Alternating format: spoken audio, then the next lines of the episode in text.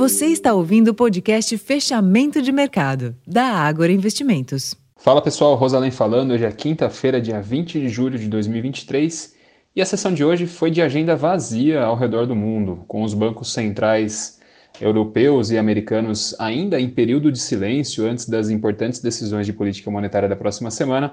Os mercados acabaram sendo guiados por resultados corporativos na sessão de hoje. Nos Estados Unidos, o setor de tecnologia pressionou a performance do índice S&P 500 e do Nasdaq, e o Dow Jones avançou a partir principalmente da alta das ações da Johnson Johnson. É, além, além disso, por lá, é, o apetite ao risco também diminuiu depois da leitura de pedidos semanais de auxílio-desemprego e também de dados de vendas de moradias usadas em junho. Os números acabaram frustrando as expectativas dos investidores ao sinalizar que o mercado de trabalho ainda segue robusto, o que dificulta o processo de controle da inflação, ao mesmo tempo que as vendas mais fracas do que o esperado sugerem enfraquecimento da economia. Já na Europa, os mercados acionários encerraram o dia em alta após as mineradoras Anglo American e a BHP elevarem as perspectivas de produção.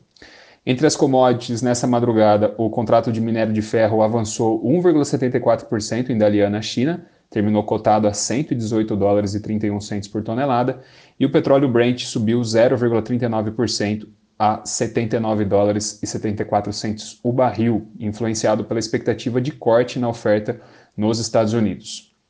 Por aqui no Brasil, o Ibovespa interrompeu a sequência de duas sessões consecutivas de queda e subiu 0,45% aos 118.083 pontos, apoiado principalmente pelas altas de Vale, Petrobras e dos bancos.